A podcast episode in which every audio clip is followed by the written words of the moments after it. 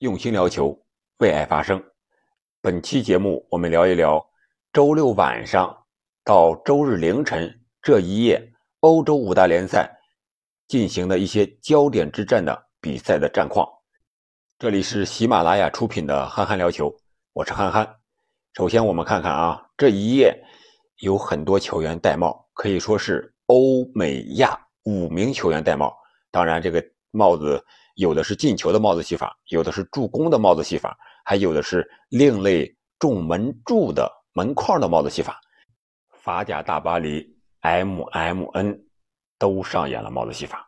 内马尔和姆巴佩是进球帽子戏法，梅西呢是助攻帽子戏法。而且 M M N 之间呀，还有相互之间的传递配合。内马尔和梅西之间相互配合之后，又由内马尔和梅西分别送出了传球给姆巴佩，姆巴佩打进了进球。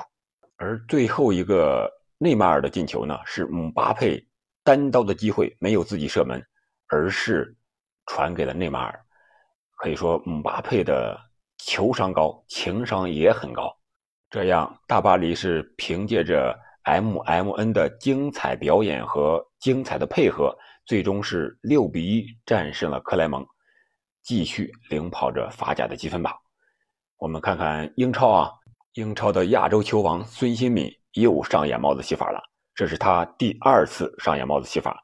他本赛季的进球数是达到了十四个，已经达到了他的前辈车范根的一个记录，可以说他本赛季完全有可能打破纪录。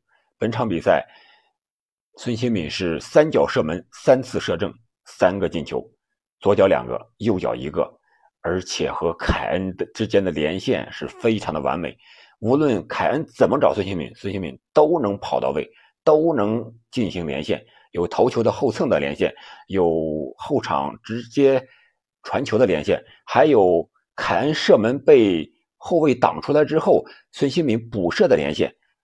这个孙凯连线啊，确确实实。太厉害了！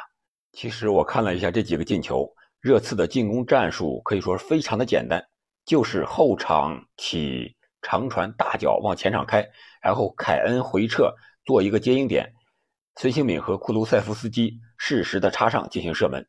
这几个进球如出一辙呀，要么是门将洛里大脚找到了凯恩，凯恩头球一蹭，孙兴敏直接插上单刀进球。要么就是边后卫找前场的凯恩，凯恩又是头球的一蹭给库卢塞夫斯基，库卢塞夫斯基也打进了一个左脚的一个抽射。可以说，热刺的这种快速的反击式的打法，让阿斯顿维拉的后防一点办法都没有。凭借孙兴敏的帽子戏法和库卢塞夫斯基的进球，热刺本场比赛是四比零大胜了维拉，这样他们在争四的位置上。以五十七分领跑阿森纳，而本轮阿森纳是一比二输球了，他是输给了布莱顿。而另外一场争四的焦点之战中呢，曼联是零比一输给了埃弗顿，这样曼联继续是排在第七位。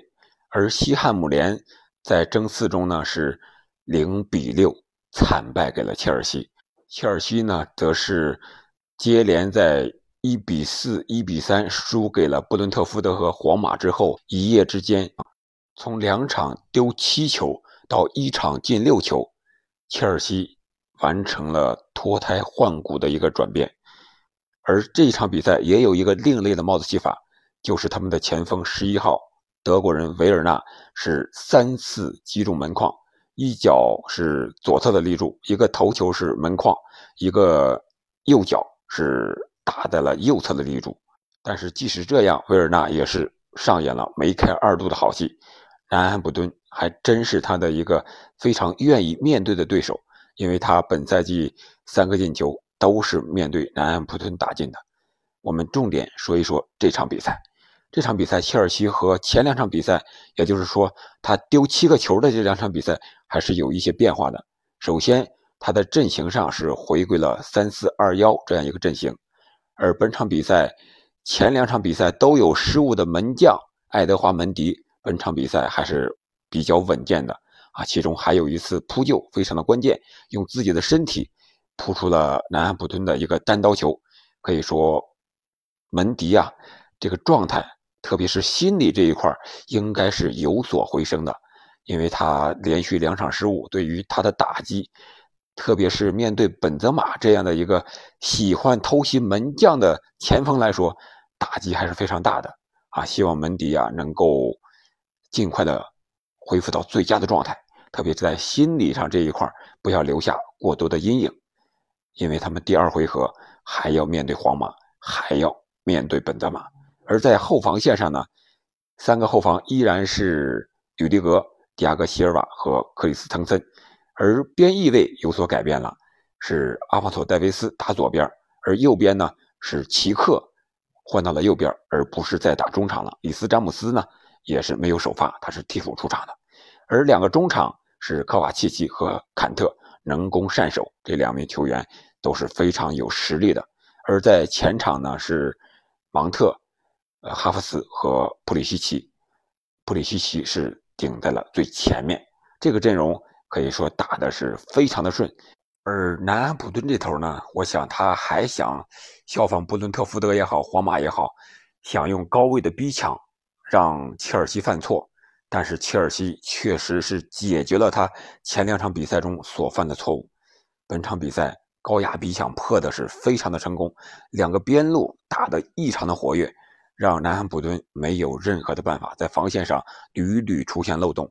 而无论是阿方索这边还是齐克这边，在上半场都有多次的下底传中制造威胁的机会。而第一个进球正是阿鲁索的进球啊，这个进球。仅仅是开赛第八分钟的时候，而又仅仅过了八分钟之后，第十六分钟的时候，又是芒特的进球。这个进球是齐克在右路的传中，虽然没有直接造成进球，但是后卫解围之后，球来到了芒特的脚下。芒特在禁区前沿一脚抽射，将球打进了球门的右下角。门将是舒斯特尔，虽然是本场。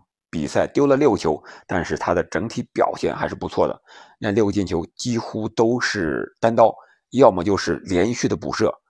只能说南安普敦这个阵型有点过于冒险了。他丢了四个球之后啊，这个主教练才进行了换人，然后改打是五后卫。但是下半场南安普顿还想打进一个球，有想法，还想压上进攻。但是被切尔西又抓住了两次反击，啊，又打进两个球。这样，在五十多分钟的时候，切尔西已经六比零领先了。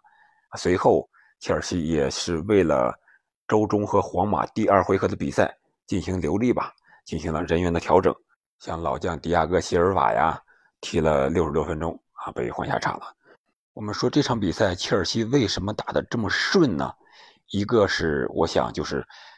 主教练图赫尔对人员位置的调整，我们都还记得和皇马的那场比赛，阿斯皮利奎塔是打的左边翼位。阿斯皮利奎塔一般都是打右边翼位的，他是右脚，在右边翼位助攻能力是非常强的。而他到了左边打防守还可以，但是你让他再去助攻就有点别扭了。再一个就是齐克这一点，我觉得他打右边比打中场要发挥的好很多。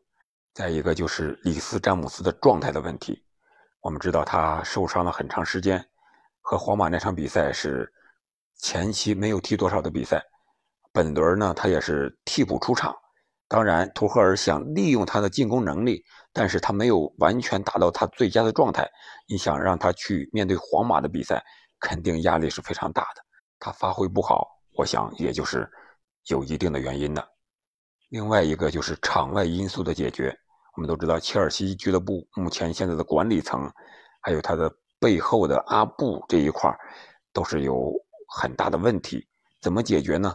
我想肯定要有一个解决的方案，要不然在球员的心里或多或少对比赛有很大的影响的。另外，五大联赛还有其他的比赛一些主要比赛的比分吧，和大家通报一下：拜仁是在第八十二分钟的凭借。莱万的一个点球，一比零艰难的战胜了奥格斯堡。马竞呢是零比一输给了马略卡。黄潜比利亚雷亚尔是一比一和毕尔巴鄂竞技战平了。而皇马呢是二比零战胜了赫塔费，这样他在积分榜上继续领跑。我想现在对皇马在联赛中能够构成威胁的还是巴萨，还要看巴萨了，因为巴萨少赛两轮。另外在意甲方面，国米和尤文都赢球了，意甲的争冠呀还是非常激烈的。米兰、那不勒斯、国米和尤文都有获得最后冠军的希望和可能。好了，本期节目我们就聊这么多。今天晚上将有英超的天王山之战，曼城对阵利物浦，我们到时候再聊。